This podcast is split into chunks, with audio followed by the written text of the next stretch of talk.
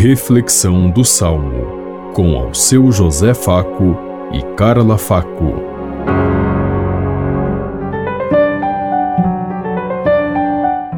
Paz e bem a todos os ouvintes que estão em sintonia conosco neste dia, na meditação do Salmo 102.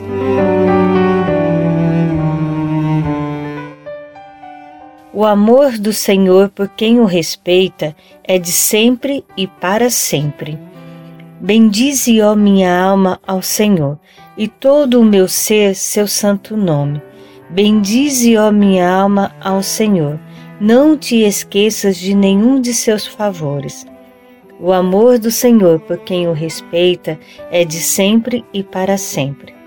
Como um pai se compadece de seus filhos, o Senhor tem compaixão dos que o temem, porque sabe de que barro somos feitos e se lembra que apenas somos pó.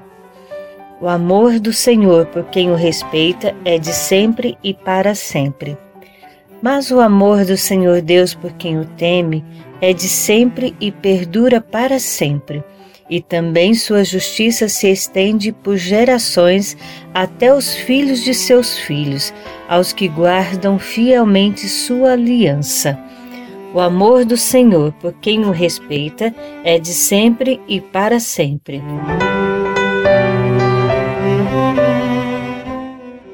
O amor do Senhor, por quem o respeita, é de sempre para sempre.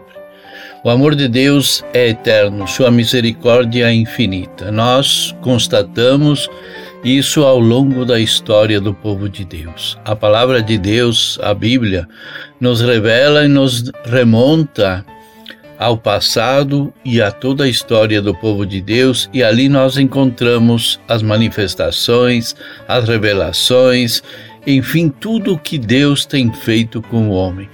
E tudo é amor dedicação, compromisso e com a justiça, com o direito e com a vida das pessoas.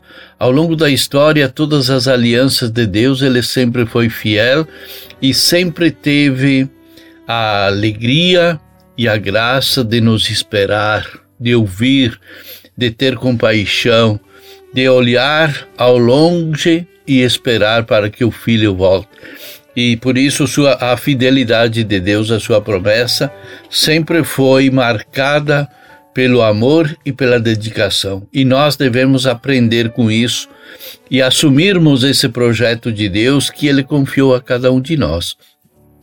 Quando nós dizemos assim, Deus está no controle de tudo, nós estamos negando aquilo que Deus quer da humanidade, que é a nossa participação, que é a nossa ação na história, que é o nosso comprometimento com a palavra de Deus. Deus nos deu a liberdade de sermos e de agirmos. Ele nos dá o exemplo, nos molda e nos conduz, mas Ele não quer o domínio sobre cada um de nós. Pensemos em tudo isso enquanto lhes digo. Até amanhã, se Deus quiser. Amém. Você ouviu Reflexão do Salmo, com ao seu José Faco e Carla Faco.